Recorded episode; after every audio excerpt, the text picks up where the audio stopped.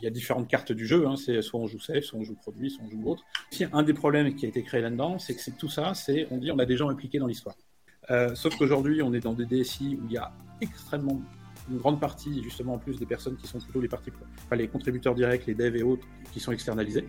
Donc, ils sont moins partie prenante, entre guillemets. Qui a aussi euh, des espèces de chefs de projet ou les noms qu'il faut leur donner, qui voient, eux, une lutte une perte de pouvoir. Donc, ils sont pas très ils aiment bien, ils disent c'est bien, il faut que tout le monde participe. Mais euh, quand eux ne sont qu'une voix parmi tant d'autres, euh, ils aiment beaucoup moins. Donc déjà, sur des points de vue humains, il y a un, l'implication de tout le monde, donc participe, et il y a aussi le fait de ceux qui avaient le, bâton de maréchal, entre guillemets, qui puissent le partager avec l'équipe et autres. Bonjour à tous, je m'appelle Bertrand Ruiz et je suis le CEO d'ERSAS, la solution de gouvernance projet avec la meilleure expérience utilisateur pour les ETI et PME. Et je vous souhaite la bienvenue sur notre podcast CIO Révolution. Avec plus de 60 épisodes et 2 ans d'existence, le podcast CIO Révolution est le leader des podcasts français dédiés aux DSI qui veulent devenir les pivots de la transformation de leur entreprise. Si vous avez déjà écouté le podcast CIO Révolution et que vous avez aimé, aidez-nous en mettant une note sur Apple ou Spotify. C'est gratuit et ça nous aide énormément. De janvier à mars 2023, grâce à notre partenariat avec Infortive, vous allez écouter 9 épisodes de 9 CIO de transition exceptionnels. Au cœur des crises, au cœur des moments clés, au cœur de l'action, il y a très souvent un manager de transition. Un métier passionnant et un rôle clé dans la réussite de nombreuses entreprises. Si vous travaillez en collaboration avec une direction générale, je vous recommande vivement cette saison. Accrochez-vous, ça envoie du lourd. Bonne écoute Bonjour à tous, je suis ravi aujourd'hui d'être avec euh, Vincent Lauriac et euh, DSI Transition. Euh, salut Vincent. Bonjour. Alors Vincent, on en a un peu parlé, on, va parler aujourd'hui euh, roadmap, enfin capacité de créer des roadmaps, d'arriver à impliquer les codir dessus, à changer l'organisation et à les itérer, des fois même sur du passage produit. Est-ce que tu peux nous en dire un peu plus avant sur toi, sur ton rôle de manager transition, comment tu le vois et depuis quand tu fais ce métier, comme ça on comprendra un petit peu plus euh, qui tu es? Alors, euh, Vincent Loria, donc ça fait un peu plus de 20 ans que je travaille dans l'informatique et ça fait 5-6 ans que je fais du management de transition. Avant, j'ai travaillé chez un éditeur et j'ai eu plusieurs postes de DSI, je vais dire classiques, dans des euh, sociétés de différentes tailles, euh, de PME à des sociétés du SBF 120. Et euh, j'interviens donc sur des, missions de transition, essentiellement dans des contextes de transfo et de crise. je fais peu de remplacements. et donc à chaque fois, c'est toujours un peu tendu et il faut aller vite. Quand tu dis transfo et crise, tu, donc du coup tu fais bien sûr euh, une séparation. Tu, tu définis comment la crise, tu définis comment la transfo dans, dans le cadre de tes missions? Euh, Alors une crise, c'est euh, on est devant un mur et là par contre il n'y a, a pas d'autre choix que tout changer pour démarrer. et transfo, c'est on voit le mur arriver très vite et il faut être capable de changer très vite. ok, donc, ok, très bien. Donc, en fait, la transfo, elle a quand même lié à potentiellement une crise euh, qui va arriver très vite. Ça me va. Donc, en gros, euh, donc, euh, il y en a un où tu as un peu plus de temps, il y a une dynamique peut-être différente que là où on est dans le mur. Est-ce que, et donc, du coup, tu as eu les deux dans tes, dans tes missions? J'ai eu les deux. La, la différence, c'est qu'une crise, en général, il, faut, il y a une partie de reconstruction rapide.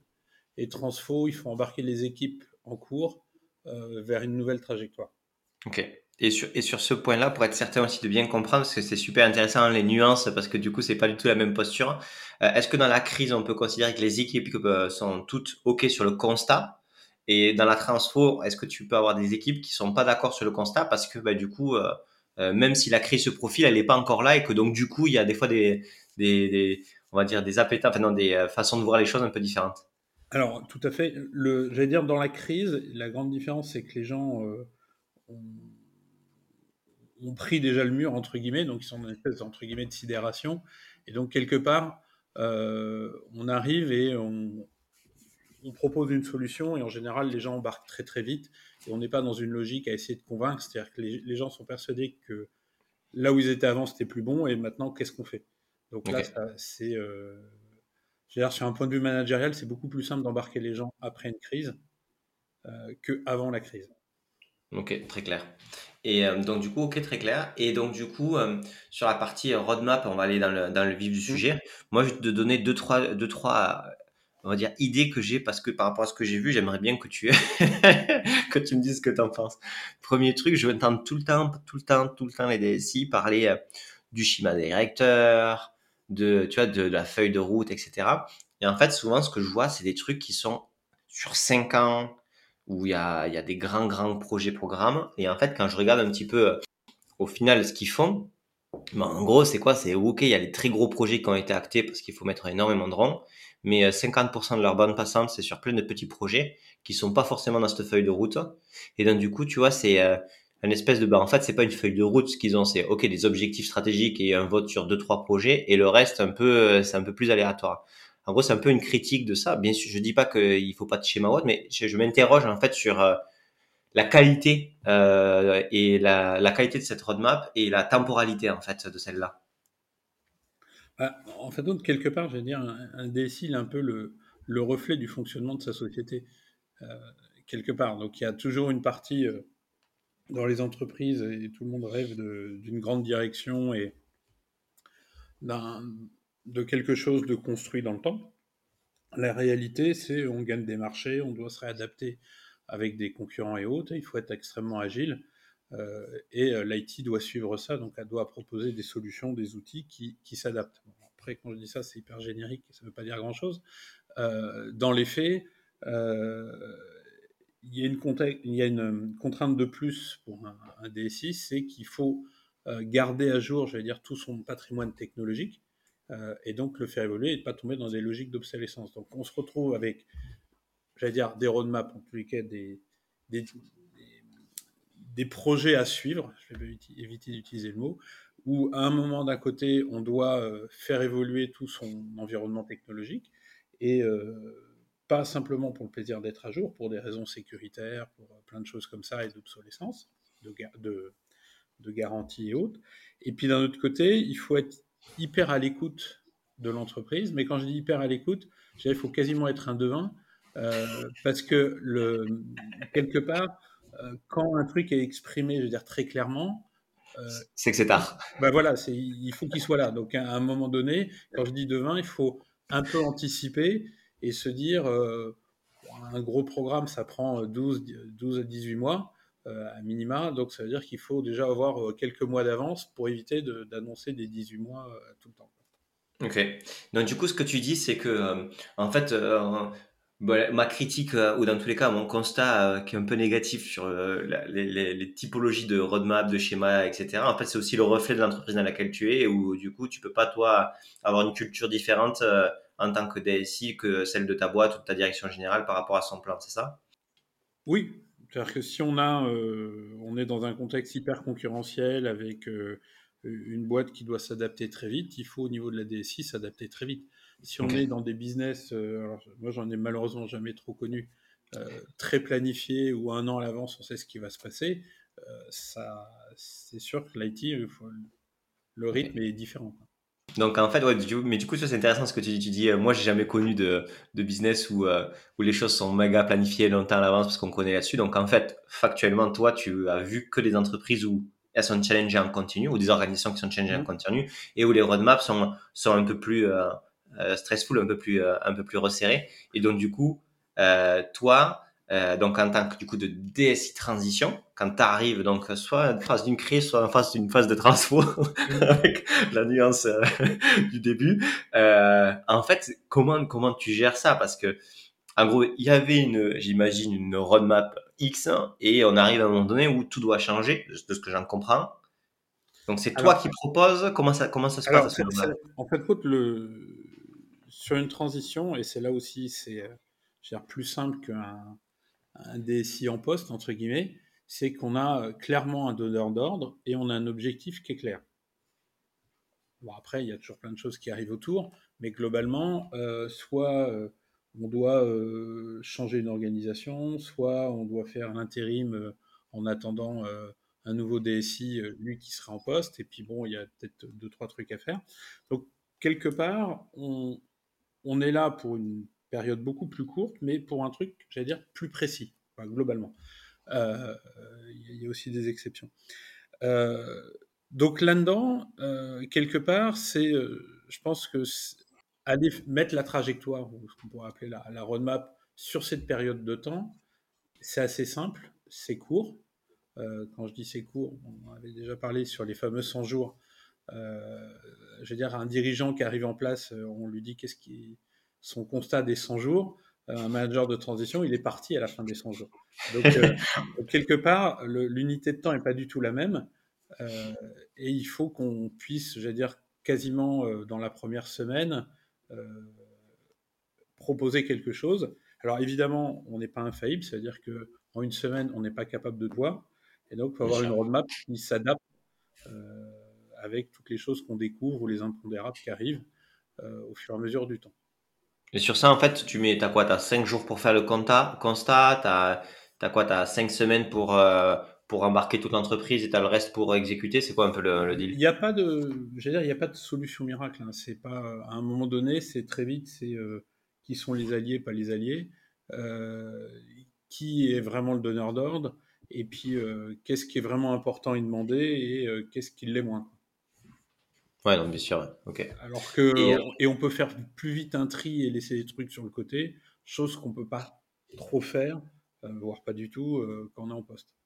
ok. Ça fait partie du coup, Tu as, une, as une posture par rapport à la roadmap, si, si, je dis ça comme ça, qui, est un peu, qui peut être un peu plus un peu plus clivante, un peu plus blanc ou noir, parce que de toute façon les gens sont conscients que là on n'est pas là pour faire du plus, quoi, ou du rap. en fait, la roadmap, ça devient quasiment un outil. Un outil et un accélérateur, c'est-à-dire ce qui va permettre, un, euh, le, poste de DSI, il faut pas se le cacher, c'est en général un truc qui est mal compris par les euh, directions générales. Donc il y a un côté un peu mystérieux sur euh, qu'est-ce qu'il va faire, mais que ce soit en poste ou en autre. Donc je pense qu'une des premières choses, c'est donner une visibilité, en tous les cas donner une vision de ce qu'on veut faire. Donc la roadmap est un de ces outils qui permet de donner cette visibilité. Mais c'est aussi un outil qui va servir un peu, j'allais dire, à quasiment en 360 avec les équipes pour leur dire voilà, on est là sur une période de temps, on doit faire ça, et voilà comment on va le faire. Donc quelque part, c'est, euh, je veux dire, très vite, on se retrouve avec une entre guillemets une présentation euh, avec objectifs, vision et autres qu'on partage quasiment à tout le monde. C'est quasiment la même version hein, où on arrive à aligner euh, côté financier de, des moyens, des côtés RH, euh, des objectifs qu'on partage, sachant que aussi dans pas mal de cas, euh, les donneurs, enfin, les gens qui ont demandé l'arrivée d'un manager de transition ne sont pas obligatoirement dans l'entreprise. Que parce que tu, tu parles des, actionnaires, des conseils d'administration. Il y a des actionnaires, c'est pas vraiment les actionnaires, c'est le conseil d'administration qui peut demander, en fin de compte, un espèce de, de support au côté exécutif. Et donc, on se retrouve à un moment à avoir à, faire le lien, entre guillemets. Euh, Un truc où, bon, peut-être pas trop notre job, mais on s'y retrouve un peu. T'es dedans, quoi. Voilà. Et quand c'est comme ça, euh, est-ce que ça peut être, euh, ça peut aller jusqu'au fait de dire, hein, il n'y a pas du tout de, euh, de opérationnel, donc par exemple le DG ou autre, qui était OK avec ça, mais c'est poussé par le conseil d'administration et accepté, ou il y a toujours le DG qui est OK? Je connais mal de cas où un DG n'est pas en phase avec son conseil d'administration. Non, mais oui, non, monsieur. Ça dure pas longtemps en général. Ça dure pas longtemps, je comprends. Mais des fois, du coup, tu peux, vu que c'est une phase de crise, tu peux arriver à un moment donné où, euh, tu vois, oui, non, mais j'allais dire, c'est une espèce d'aide. C'est-à-dire qu'à un eh moment donné, le, soit la, la, la strat n'a pas pu se mettre en œuvre et on est plutôt là aussi pour arriver. Il y a aussi des cas où on arrive, si on parle de strat, où il y a des cabinets qui ont fait des, des recos avec une nouvelle stratégie et autres. Et typiquement, euh, bah, pour X raisons, euh, il a été décidé que les gens en place, en tous les cas le management en place, n'étaient pas les bonnes personnes pour le mettre en œuvre. Et donc, pour commencer la mise en œuvre, on fait appel à des managers de transition. Euh, et là, très souvent, il n'y a pas que le DSI qui est nouveau. Hein. il peut y avoir un DAF en plus, il peut y avoir pas mal de gens. Le temps qu'il y ait des personnes qui démarrent. Mais bon, on sait qu'aujourd'hui, des process de recrutement, c'est quand même assez long. Donc, mhm. bah, on n'a pas envie de perdre 3-6 mois euh, dans l'exécution, donc on démarre tout de suite. Ok. Et du coup, tu disais, euh, tu vois, la, roadmap, c'est vraiment un outil, un outil commun. Est-ce que tu crois, donc, tu veux, par exemple, quand tu fais du, quand tu fais une, une, bah, une startup comme nous avec AirSAS, tu vois, la, la roadmap produit, c'est un peu le cœur, tu vois, et donc du coup, euh, on y allie euh, les retours clients, les retours techniques, etc. Et c'est vraiment un outil de collaboration hyper important pour toutes les parties prenantes. Et c'est vraiment le cœur, en fait, de ce qu'on fait, et c'est un challenge, et la roadmap, tu vois, c'est le gros truc dans les, dans, dans les locaux, quoi. Mmh. Voilà où on en est, voilà ce qu'on change, voilà ce qu'on repriorise, etc. Est-ce que tu crois pas que en fait, quand les entreprises grossissent un petit peu et que du coup, des fois, ça tourne un peu, ça rend rond, on va dire ça comme ça, il y a, il y a cette perte de, de repère que la roadmap, c'est le cœur euh, de la de la de l'échange entre directions sur qu'est-ce qui est prioritaire et qu'est-ce qui n'est pas. Et que en période de transfo de crise ben, on revient un peu au bon au bon euh, au basique. En fait le je pense que ce que tu décris c'est euh, si on prend par exemple la, fameuse matrice du BCG qui analyse où ce qu'on doit, les points morts, les vaches à lait et compagnie, euh, c'est un peu ça. C'est-à-dire que la, vie de l'entreprise, c'est constamment, on remet les points dans sa matrice et on garde. Et la, roadmap, c'est un peu garder le cap. Euh, la différence, j'allais dire, essentielle entre euh, une start-up et une entreprise dire, qui est plus dans un stade de start-up, c'est que la start-up, elle n'a elle a pas le legacy à gérer. Et, elle est dans une le problème d'un, j'allais dire quelque part d'un DSI ou d'une entreprise euh, normale et haute, c'est pas tellement les projets.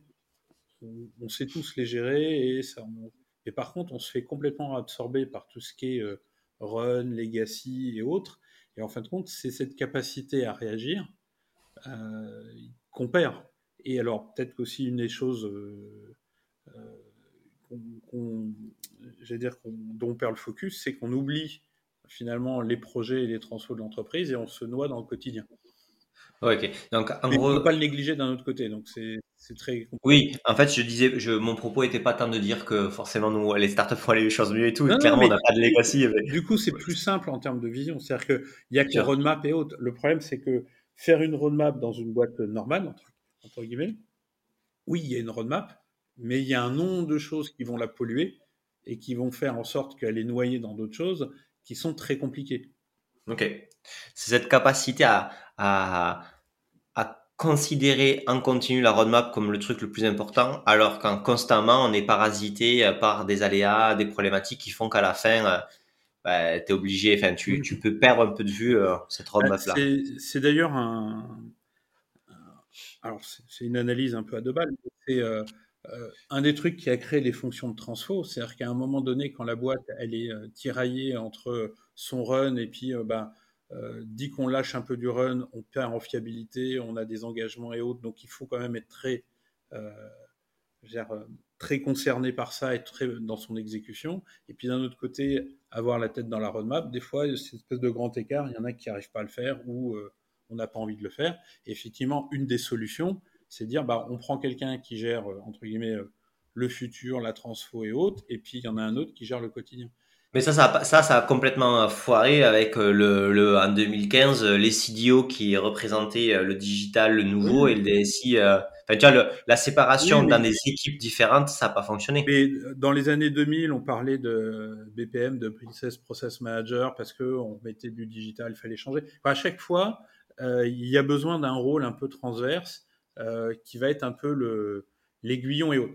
Le problème, c'est qu'à un moment donné, même si on sépare ça et qu'on a euh, fait deux mondes, entre guillemets, un monde ancien, un monde nouveau, à un moment, il faut que le monde nouveau, il vienne le monde actuel. Et donc, on a un problème d'intégration euh, et, et, de change. Donc, il y a différentes manières de le faire. Soit euh, on avance en parallèle, et là, on a un gros problème, c'est quand les deux chemins vont devoir se recroiser. Soit on essaye de faire avancer les deux chemins en même temps vers une même direction. Euh, et là, on fait plutôt du changement itératif. Et donc, là, effectivement, il y a des modèles d'organisation qui permettent de le faire et autres. Mais le péché originel, il n'est pas de l'ordre de dire qu'en fait, euh, le DSI, euh, il est un échec s'il n'arrive pas à créer cette dynamique-là. Que ce n'est pas lui personnellement qui le porte forcément, mais qu'il son bras droit ou quelque chose, mais dans la même équipe. Parce que moi, ce que je vois, c'est que le DSI, si on le cantonne au legacy et qu'il ne devient pas pivot de la transformation, bah, en fait, euh, ça reste un gros técos euh, et en gros, il perd son dé de direction. Alors, bah, ça, c'est, j'allais dire, il n'y a pas de solution. Il y a, il y a des DSI qui sont euh, très techno et qui perçoivent pas ce changement. Mais à la limite, ça les remet pas en cause, j'allais dire, techniquement sur ce qu'ils font. Non, euh, bah, mais, ils sont bons. Mais là, du, coup, du coup, ils ont d'aide. Non, mais ils ont besoin d'aide sur d'autres choses. Et donc, bah, on peut peut-être faire travailler les deux en même temps. Euh, il y a des cas où il y a des DSI, ils parlent que de transfo et autres, et donc ils sont très bons là-dedans, mais par contre leur run, il n'est pas de bonne qualité. Euh, il n'y a pas de modèle. Donc là aussi, il y, a, pas mal de place pour du management de transition, justement pour aller aider le DSI, soit à gérer son run quand lui va se focuser euh, sur la partie transfo, soit euh, l'aider sur la transfo quand il est très, très à l'aise avec le run et moins dans, le changement. Mais moi, je pense, que c'est, enfin, dans ce que, dans ce que tu dis, il y a un point que je, je, suis pas tout à fait en phase. En fait, c'est que c'est pas, c'est pas la, à mon sens, c'est pas la personne qui doit, le DSI, il a, il peut pas avoir toutes les casquettes. Il a forcément, tu vois, une appétence personnelle, une compétence, et c'est pas, c'est pas, ça pas, c'est pas grave. Au contraire, c'est juste qu'en fait, la qualité, enfin, pour être le directeur, on le, on le, de, de l'IT, on le regarde à la qualité de ses bras droits, et donc du coup à comment il s'entoure pour porter l'ensemble de ses sujets. Et donc du coup, on est parce qu'il peut pas les porter tout seul. Et donc du coup, euh, c'est vraiment ce côté, bah, je m'entoure avec un bon, une personne qui. Alors, je suis d'accord avec toi. Euh, par contre, tu as des cas où, par exemple, tu as beaucoup de. Euh, le run, il est clairement au DSI. Mais par contre, tout ce qui est projet, on se retrouve avec des directions fonctionnelles où c'est des gens qui sont dans les directions fonctionnelles qui font les choses. Et donc, le, on refait pas le. J'allais dire, il n'y a, pas de, de modèle euh, parfait. non. Chacun a ses avantages. Et effectivement, c'est euh, bah, des fois, euh, on peut être très bon en run, et puis le jour où on veut changer, bon, on s'aperçoit que la machine, elle est trop rigide et ça marche pas. Euh, mais ça ne la remet pas pour autant sur ce qu'elle faisait bien. Hein. Et si on revient sur la partie roadmap, pour être sûr aussi d'avoir ton point, et, j'aimerais bien que tu nous en parles un peu plus. bon, là, tu vois, il y a tous les, tous les, tous les, le secteur bancaire, assurance, etc ne parle plus, que de safe ou autre. Hein. Ça reste des fois des mondes un peu obscurs de passer tout en produit euh, pour, euh, pour des boîtes euh, TI, etc. Parce que, bah, en fait, c'est pas du tout adapté à leur, fonctionnement puisque bah, si t'es pas full produit, bah, c'est un peu compliqué. Comment, comment toi, parce que je sais que tu as eu une expérience là-dessus, comment tu as vécu, créer, embarquer toute la partie, euh, bah, on passe d'une boîte projet à une boîte produit et euh, on change tout ça. Bah, alors typiquement, si on reprend les, deux, images qu'on avait tout à l'heure, qui étaient euh, soit le DSI faisait son run, on prenait quelqu'un de la transfo et puis après c'était dur à, recoller. l'avantage que j'y vois de ces méthodologies produits, safe et autres, c'est qu'en fin de compte, on change comment on va fonctionner, c'est-à-dire qu'on intègre les parties business plus avec les équipes informatiques. Et du coup, on fait des cycles, j'allais dire, plus courts, donc on est plus proche aussi du mode de fonctionnement de l'entreprise. Et on fait en fin de compte évoluer le run. En fin de compte, on, casse cette scission entre les deux mondes, euh, j'allais dire run et, prod, on les met plutôt en même temps et on les fait évoluer constamment en même temps. Donc après, euh, euh, il y a différentes cartes du jeu. Hein. C'est soit on joue safe, soit on joue produit, soit on joue autre. Euh, mais globalement, l'idée sous-jacente, c'est ça. Et, tes équipes dans, là-dedans, comment elles euh, perçoivent? Ah bah alors c'est assez amusant parce que on, est alors il y, a, il y, a, aussi un des problèmes qui a été créé là-dedans, c'est que c'est tout ça, c'est on dit on a des gens impliqués dans l'histoire. c'est un peu le prérequis de les, fameuses pizza team ou autres, ou les noms qu'on peut leur donner. Euh, sauf qu'aujourd'hui, on est dans des DSI où il y a extrêmement une grande partie, justement, en plus des personnes qui sont plutôt les parties, les contributeurs directs, les devs et autres, qui sont externalisés. Donc, ils sont moins partie prenante, entre guillemets. Euh, qui a aussi euh, des espèces de chefs de projet ou les noms qu'on peut leur donner qui voient, eux, une lutte de, une perte de pouvoir. Donc ils sont pas très, quoi, ils aiment bien, ils disent c'est bien, il faut que tout le monde participe, mais euh, quand eux ne sont qu'une voix parmi tant d'autres, euh, ils aiment beaucoup moins. Donc déjà sur des points de vue humains, il y a un l'implication de tout le monde, donc participe, et il y a aussi le fait de ceux qui avaient le, bâton de maréchal entre guillemets, qui puissent le partager avec l'équipe et autres. Et euh, mmh le, quand on se retrouve dans des cas où on, voit des features qui ont été euh, proposées euh, par des devs parce qu'elles étaient super malines par rapport à une idée. Euh, là, on dit ça y est, ça marche. mais il faut un certain temps pour y arriver. Euh, ça ne doit pas être évident. Donc, quand on part dans des structures, je veux dire, plus start-up où tout le monde a plusieurs casquettes et, autres, ça va. Euh, quand on part dans un truc super ancien où les devs sont pas externes, donc ne sont pas légitimes, ils sont là pour faire ce qu'on leur dit, entre guillemets, et que le management les prend comme ça, c'est dur d'avoir la mayonnaise qui prend, entre guillemets. Mais bon, quand on y arrive, c'est fantastique. Ouais, c'est après là, c'est là où la magie s'opère, c'est ça? Ah bah, c'est là où on voit que ça accélère et que c'est. Euh, euh, et d'ailleurs, c'est assez amusant parce que le, euh, dans, dans, les équipes, quoi, qu'on fait par exemple du découpement produit, le run qui est le truc toujours un peu le, qui est un peu gênant, finalement, il devient super annexe et les gens le règlent, le font évoluer. Quand c'est, c'est assez amusant. C'est vraiment quand on réussit à vraiment recréer ça peut avoir des, quelques indicateurs, mais j'ai pas encore trouvé la baguette magique pour que ça marche à tous les coups. Euh, mais c'est vraiment euh, super intéressant. Et du coup, pour être aussi sûr de comprendre, en gros, euh, le passage à un mode produit, il s'opère ou il faut qu'il s'opère ou c'est intéressant de l'opérer dans le mode où en gros on s'aperçoit que parce qu'en fait, si tu veux, des fois, c'est tout le monde parle de concept, mais franchement, quand tu lis dessus, c'est compliqué de comprendre euh, vraiment les différences. Par exemple, est-ce que moi, ce que j'en ai compris, c'est que quand tu commences à faire euh, en continu euh, des, des, évolutions sur un, outil interne, externe ou autre, et que c'est en continu qu'il y a des demandes d'évolution, des changements, des machins, etc. En fait, que ce soit des petites ou des grosses évolutions, mais en fait, tu en fait, tu gères un produit et ça a rien de le gérer soit en demande euh, sur, les parce qu'en gros sinon avant c'est l'équipe support qui le faisait ou l'équipe projet en disant ben on, collecte tout. Euh, c'est c'est quoi en fait le moment où on te dit ben en fait ça vaut mieux tout ce qu'il y a sur ce sujet là vaut mieux le sortir en mode produit? Alors typiquement ce que tu viens de décrire c'est un cas de faux mode de faux mode produit mais vas-y alors dis-moi alors. Euh, c'est ça que je veux comprendre dès l'instant où l'équipe produit elle prend des demandes et elle les subit que tu dis ils sont pas pris leurs produits normalement une équipe produit c'est elle qui doit proposer des choses constamment ah non, mais moi, alors attends, tu déformes mon propos, c'est pas gentil. J'ai dit à quel moment c'est intéressant de passer? C'est-à-dire, mon propos était de dire non, non, ah, sur ce, oui, sur ce Bon, alors, on joue peut-être pas les mots, l'idée de l'équipe produit qui propose au reste, disant voilà, on est capable de faire telle feature, on pense que c'est intéressant et autres. Euh, là, c'est une équipe produit qui marche et on n'est pas du tout, euh, à la limite, quasiment en safe ou en, en, agile. Non, bien sûr. Euh, son backlog et puis on déroule les trucs euh, d'une manière ou d'une autre. Donc ça, c'est, je pense, la vraie différence et c'est ce qui est compliqué à voir, euh, qui est naturel, je veux dire, dans un environnement startup et, qui est absolument exceptionnel dans un environnement traditionnel. Ok. et, et du coup, juste pour comprendre, et parce que c'est important, tu sais, c'est clair pour toi, ça l'est pas forcément pour moi je suis chez une ETI, euh, ils font des projets, etc. Et en fait, il y a des projets, je vois dans leur background, dans leur backlog et tout ça, ils font des projets de plus, ils font des projets en continu sur une solution. Mmh. Par exemple, Salesforce, tu vois. Les mecs font toujours du dev sur Salesforce parce qu'il y a toujours des customs, des machins, etc. Est-ce que le CRM d'une boîte qu'on customise en continu ne pourrait pas être géré en mode produit? Alors, oui.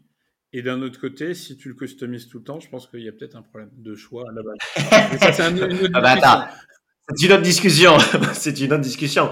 C'est une autre discussion. Non, mais en gros, c'est ce côté. Euh, en fait, à partir du moment où tu mets des ronds et des watts en continu sur un certain type d'outils, euh, interne ou externe, mais imaginons, euh, ben, à un moment donné, tu peux te dire, ça vaut le coup de se mettre en produit pour être proactif, pour aller chercher de la valeur et pour avoir une équipe qui monte en compétence dessus, c'est ça? Typiquement, si on, en fait, si on prend des, des cas, euh, Salesforce, c'est un, cas intéressant. Euh, à un moment donné, mais ça peut être Salesforce et plein d'autres choses, on a quelque chose qui est un peu un, framework qui est extrêmement riche, où on peut aller très très loin. Et puis d'un autre côté, on va avoir euh, des directions marketing et autres qui ont des besoins business, et à la limite, je veux dire, ils se foutent un peu de Salesforce.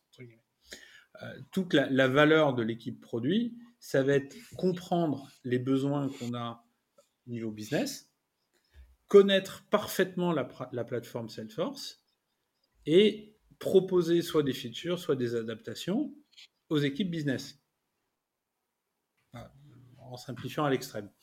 Euh, donc là, on se retrouve à vraiment une croisée où il y a une vraie, vraie discussion euh, sur ça. Alors après, euh, Salesforce, je pense, sur les parties CRM, si on prend cet exemple, c'est assez bateau ce qu'il y a à faire. Par contre, c'est tout ce qui est sur marketing automation et autres. Oui, sur le marketing automation. Où, là, euh, je veux dire, le the sky is the limit. C'est pas le. Ouais. Euh, donc... Et c'est pour ça, c'est sur cette partie-là où en fait, tu vois, il y a, y a toujours des demandes d'amélioration de flux. Là, je veux dire, la, la, presque la roco, c'est se dire l'équipe marketing, euh, bah, elle doit être, ça doit être l'équipe produit en fin de compte. Ouais, non, mais ça, on est d'accord. Mais, mais, du coup, d'acter, d'acter qui est l'équipe produit. En termes d'organisation, l'équipe produit, elle est ni IT ni marketing. C'est vraiment une équipe vraiment milieu qui est en charge de la stack technique et de la stack fonctionnelle.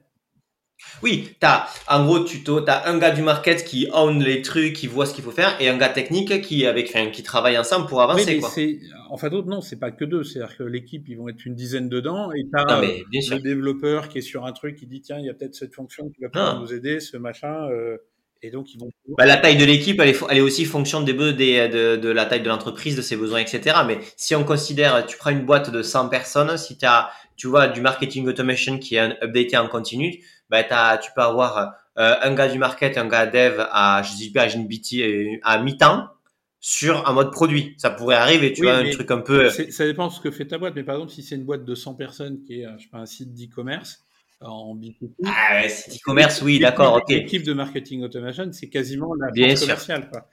Bien sûr. Là, c'est cœur de métier, donc forcément. Mais tu vois, quand ça l'est pas, tu peux. En fait, ce que je veux dire, c'est que quand, quand c'est aussi blanc ou noir, tu vois, comme tu dis, e-commerce, etc., je trouve que les choix se font plus naturellement, etc., sur la façon de s'organiser. Euh, tu es une boîte tech, euh, tu es une boîte tech e-commerce, euh, euh, tu gères que des flux. si au niveau market, t'es pas méga bon en tech, là-dessus, c'est chaud. Alors après, versus une TI. C'est aussi peut-être le, le, problème des boîtes de plus traditionnelles, c'est on, on, est sur des territoires et que en fin de compte, euh, on, on, a tendance à pas faire des trucs simples volontairement parce que chacun dit mon territoire c'est ça et j'ai une telle complexité et peut-être l'histoire produit est une manière de simplifier des territoires en disant bah voilà euh, je, suis dans un truc très compliqué, mais à un moment, je dois faire du marketing automation, et un client reste un client, la pression commerciale qu'on lui met, ça reste toujours à peu près la même chose, et il faut pas la noyer dans un truc euh, que gère que la boîte fasse de l'assurance, euh, de la vente de chaussures ou euh, d'autres choses. Euh, quelque part, euh, un client, on, on, communique avec lui, et qu'il faut peut-être pas se dire euh, le mélanger trop, et il y a peut-être des vrais savoir-faire à sortir. Ok. Et euh, du coup, c'est en fait euh, complexité organisationnelle qui fait qu'on fait des, on veut garder nos précarés, donc euh, du coup, on a du mal à fonctionner, à coopérer, tout simplement. La façon de faire du pro, enfin, le, fait de créer une équipe produit, bien, quand on le fait bien, ça facilite la coopération. C'est ce que tu dis. Et donc, du coup, ben, ça, ça, ça, ça permet de, de mieux se transformer. Toi, aujourd'hui, quand tu quand tu as fait, euh, as fait des trans géré des ou des crises et que tu passé, que as, as, accéléré le mouvement du, du produit, c'était quoi l'ampleur? C'était combien d'équipes, combien de personnes pour se rendre compte un peu? Ça pouvait aller jusqu'à 700-800 personnes hein, sur les, les gens impliqués. Après, avec des choses beaucoup plus petites. Euh, mais bon, après, c'est. Euh... Sur plusieurs produits oui, oui, c'est quasiment une centaine. Mais ce que okay. c'est le découpage qui est assez intéressant. Après, quand on a beaucoup, c'est la synchro entre les produits qui est. Euh, peu... et, ouais, et aussi la, la, stack technique globale. Alors, non, les stacks techniques, ça arrive à se gérer parce que dans les organisations, tu fais des guilds et tu arrives à avoir euh, du transverse. Et je veux dire, sur la partie euh, technique, il y a plein de solutions, il y a plein de gens qui ont fait plein okay. de choses. On, on, arrive à être cohérent et pas partir en vrille. Euh, par contre, sur les, les, domaines fonctionnels, euh, c'est toujours assez compliqué de, de se dire bon, euh, au début c'est clair, et puis au bout de six mois, chacun travaille dans son coin, et puis de se retrouver à gérer deux fois les mêmes problématiques. Donc ça, c'est vraiment le piège, et il faut faire attention. Donc il faut qu'il y ait vraiment des, dire, des, des, liens entre les PO, et d'où l'intérêt des rétrospectives et tous ces trucs-là, où en fin de compte, on va euh, découvrir ce qui a été fait, et euh, justement euh, tirer des sonnettes d'alarme ou des enseignements. Euh, voilà. Ok, c'est un peu, c'est le côté un peu, euh, euh, si je puis dire, asynchrone, puisque tu leur donnes du pouvoir aux équipes puisqu'elles sont en capacité de, de, et puis c'est ce que tu veux forcer, c'est-à-dire qu'elles prennent le ownership des produits, qu'elles soient en capacité de, de, de, faire et de, et de penser les choses, mais donc du coup toi, euh, la difficulté, c'est de se resynchroniser sur comprendre leurs choix, leurs décisions, là où ils en mmh. sont, et qu'entre elles aussi, elles puissent mieux communiquer pour éviter des, des mini euh, des, en fait, que tu avais, avais 5 silos dans la boîte, maintenant tu en as 100. 100 petits silos, quoi. alors, c'est des petits silos, hein, des petits tubes, mais euh, aussi, ça veut dire que managérialement parlant, on n'est plus dans le truc très pyramidal. Ah ben ouais, ouais. Comment tu gères en termes de RH C'est qui, qui c'est parce que tu dis l'équipe elle est plus IT, plus market par exemple. C'est qui le boss de l'équipe euh, d'une manière RH bah, Ce qui est assez marrant, c'est que euh, si tu prends, si tu dessines les équipes, on va dire en, colonne et tu mets tes, silos, en fait, le management, il n'est pas en colonne, il est en ligne. C'est-à-dire que tu vas mettre tes devs euh, en ligne. Bon, c'est toujours l'histoire, bon, ça fait une matrice, mais de euh, ce qui est direct line et dotted line. C'est-à-dire qu'à des moments, tu peux avoir des fois des produits que tu. Euh, tu sais, dans l'histoire des produits, c'est qu'à un moment, le produit ne doit pas devenir trop gros. Donc, tu prends ton produit, tu le coupes en deux et tu coupes les features en deux. Euh, de ce que tu veux faire, mais pour garder une certaine agilité. Euh, donc, quelque part, tu as des produits qui se ressemblent de facto énormément parce qu'ils ont été euh, fruits de, scission. Donc là, c'est assez simple de faire parler les PO entre eux pour qu'ils gardent un, lien. Par contre, des fois, tu peux avoir des produits qui te paraissent très, très lointains et puis finalement, ils vont sur les mêmes plates-bandes sans s'en rendre compte. Donc là, c'est euh, un, c'est déjà les, les guildes qui vont apporter des, choses. Hein. Si tu as des, développeurs, euh, par exemple Salesforce, et que tu les animes en transverse, bah, c'est eux aussi qui vont dire bah, tiens, on est en train de faire ça sur notre produit, nous on est en train de le faire. Et donc ça, ça, ça allume des sonnettes. Mais en fait, c'est là le vrai problème. C'est-à-dire que tu. Euh, c'est pas, pas une organisation sans problème, c'est que c'est plus les mêmes problèmes qu'une organisation normale. Bien sûr. Tu vas plus vite, mais tu as plus de risques de, de, faire des trucs en double. Donc c'est ça où il faut faire gaffe. Et donc du coup, tu vois, avec l'ampleur de ce que tu as fait un produit, etc., si, euh, si tu peux un peu, euh, pas synthétiser, mais faciliter nous aussi la compréhension. Donc on est une entreprise, c'est pas blanc ou noir, tu vois, on est une TI 500 personnes. Donc tu vois, c'est euh, une belle boîte, mais tu vois, il peut pas y avoir 800 personnes à un produit. Est-ce que, est-ce que tu dis, eh ben, en fait, vous pouvez, il y a forcément des choses que vous faites un projet et des choses que vous pouvez passer un produit. Euh, première question. Deuxième question, c'est qu'est-ce que, quand c'est que tu leur recommandes de passer certaines choses en produit, tu vois, mmh. euh, et, euh, et, par où commencer? Alors, produit, j'ai fait une réponse très marketing, c'est là où on crée de la valeur. C'est-à-dire qu'à un moment donné, faire du produit pour du produit, ça n'a aucun intérêt. Mmh mais du coup, Bon, mais tu vois, ça c'est une réponse marketing, marketing parce que si je suis, si je suis, si je fais du projet, c'est pas pour. là, merci, merci, merci Vincent. Là, tu m'as, tu m'as fait un couteau dans le dos. Le, truc, c'est qu'à un moment donné, euh, tu, tu, te poses des questions sur à chaque fois que tu vas dépenser un euro de tech, euh, c'est euh, est-ce qu'il t'apporte de la valeur? Donc ça veut dire que ça t'amène à des logiques, te dire bah ton infra en général tu même pas externalisé, tu la mets plutôt dans des clouds. Euh, tu euh, vas utiliser des services X ou Y, euh, pour pas citer quelques fournisseurs de cloud, et tu vas être dans des logiques de d'intégration continue, de et autres là, tout ce qui est CI/CD. Et derrière ça, en fin de compte, tu, donnes, quoi, tu crées les moyens à une organisation produit d'exister et de vivre au quotidien. Donc quelque part, ton IT, elle n'est pas faite pareil. Donc, tu n'es plus dans le truc, infra machin. Donc, tu l'as pensé différemment et tu gères plus les mêmes choses.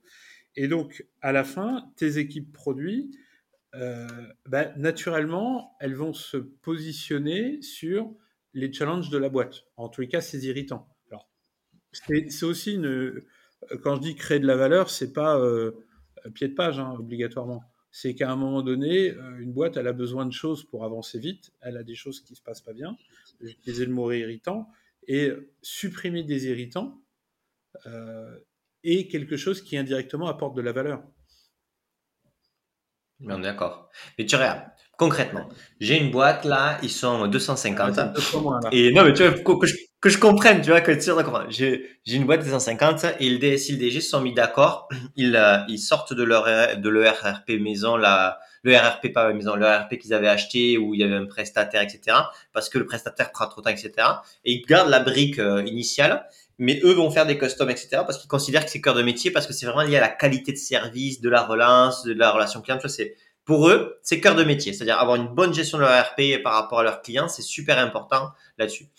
Toi, tu dis, bah, si c'est super important, que ça apporte de la valeur et que tu vois, il y a du, il y a du custom en continu, équipe produit ou pas équipe produit? Non, mais si, on prend une boîte de 250 personnes, tu, vas voir que le, la réponse, elle est quasiment dans la question. Euh, ok. Dans un truc où l'informatique n'est pas cœur de métier, tu as, un IT, non mais, tu as un IT où il y a 5 personnes.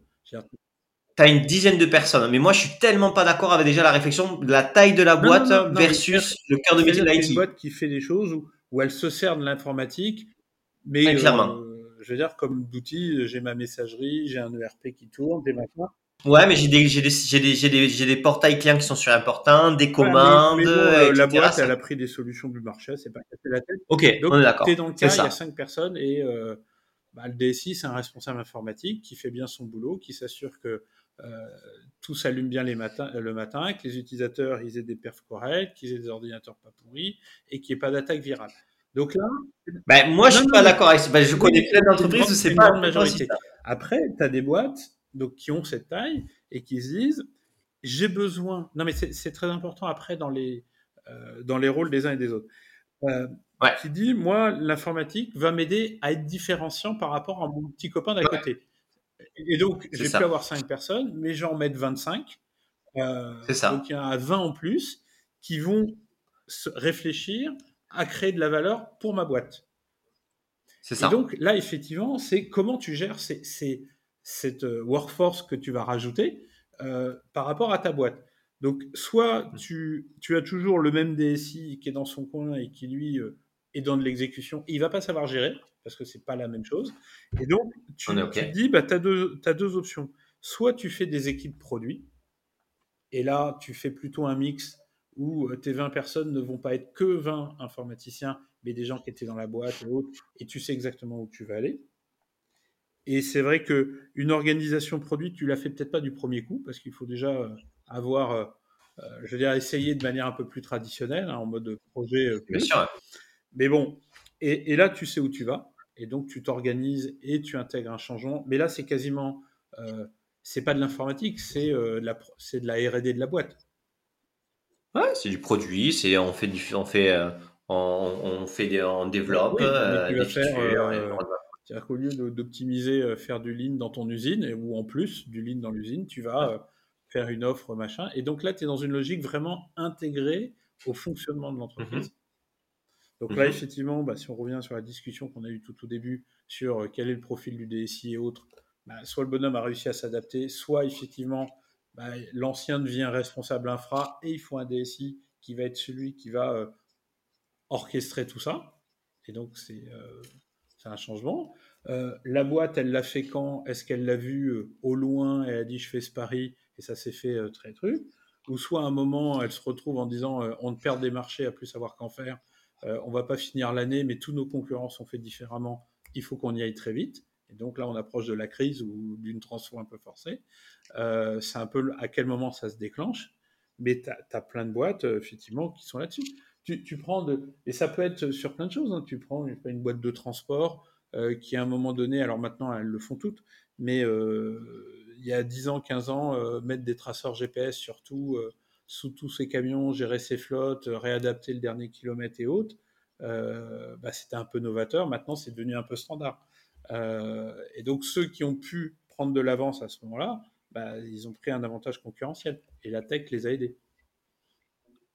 On est OK. Moi, ce que je vois, c'est que beaucoup, enfin, dans tous les cas, les gens chez Contact, c'est que c'est des boîtes, donc on parlait au tout début, je t'ai fait d'accord, sur 250 personnes qui ont dit, mais en fait, la IT est une IT qui va nous permettre de gagner des parts de marché, de nous différencier, et donc, du coup, qui recrutent, euh, enfin, qui ont des moyens euh, plus importants. C'est un peu, tu sais, le côté mmh. retail. Euh, avant le retail, l'informatique, bon, c'était, voilà, et c'était au pourcentage de chiffre d'affaires euh, qui était faible. Et puis, euh, tu, euh, tu, te retrouves avec des boîtes qui, qui font x3, x4 sur leur budget parce que sinon, ils voient qu'ils se font, ils, ils, sont plus dans le game. Et c'est un peu ça même sur des PME industrielles, etc. Hein, ils se rendent compte que le, le, le, la, c'est, c'est une vraie valeur ajoutée euh, et qu'il y a un tournant à prendre. Et donc, du coup, il y a quand même des questionnements sur les fonctionnements qui sont pas blancs ou Alors après, tu as aussi d'autres choses. C'est qu'une boîte de 250 personnes et autres, soit elle a trouvé le petit truc qui faisait la différence, soit, si je prends par exemple l'exemple du transport où tu veux mettre des suivre ta flotte, optimiser et autres, bah là, c'est plutôt des logiques d'intégration de solutions du marché. C'est-à-dire que tu vas pas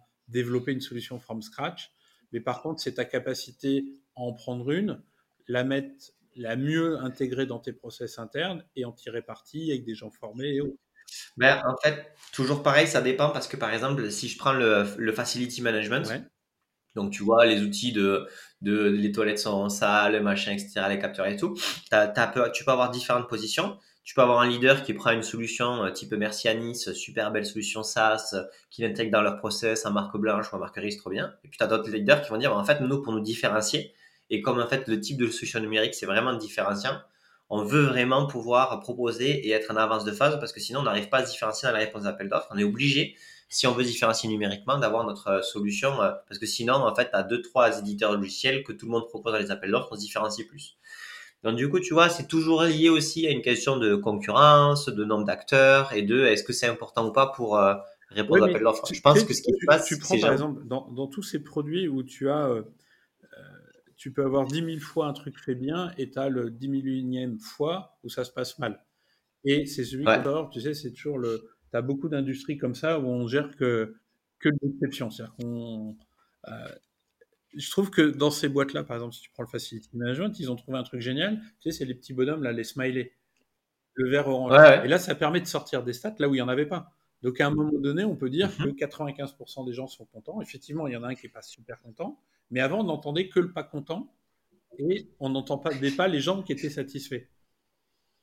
Et donc, c'est typiquement des solutions qui sont mis en œuvre, qui permettent, parce que en général, tu as le responsable des services généraux, des trucs comme ça, qui contractent, et puis ça remonte dans la boîte pour X raisons.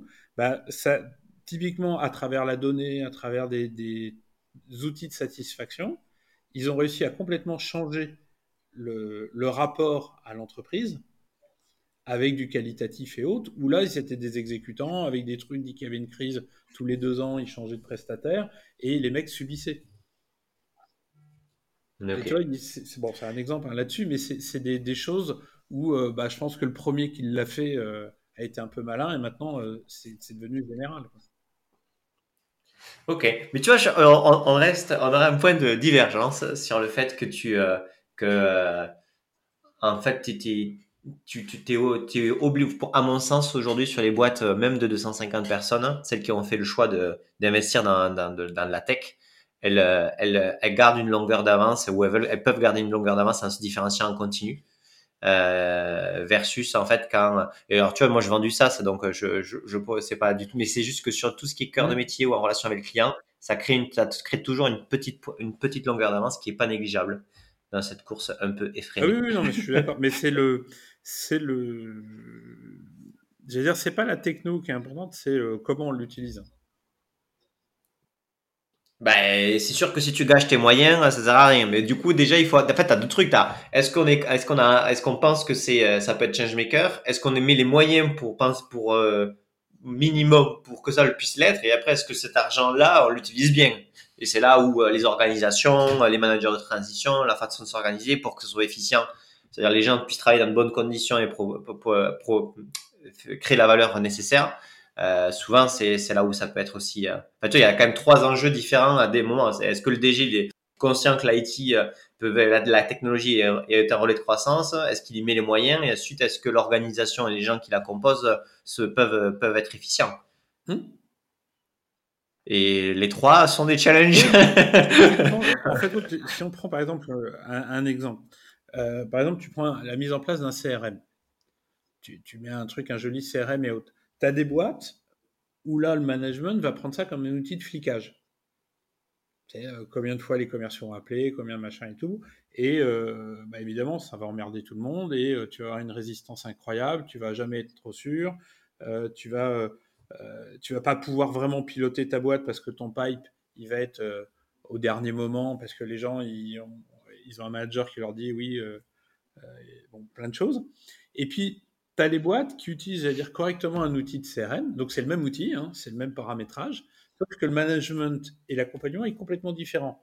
Qui eux vont s'en servir d'un côté, effectivement, ça va être un outil où les gens vont devoir faire des choses, mais ça va être aussi un outil qui va être une base de connaissances sur le client, il va être, par exemple, accéder aux commandes et autres. Et donc, le commercial va aller dans le CRM pour avoir des infos sur son client et ce qui se passe dans le reste de l'entreprise. Euh, et donc, ça va être un truc vraiment qui marche dans les deux sens.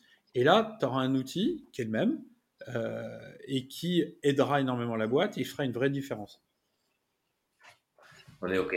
Ça me va, ça me va. Je te laisse le point. bon, écoute, Vincent, c'est super intéressant.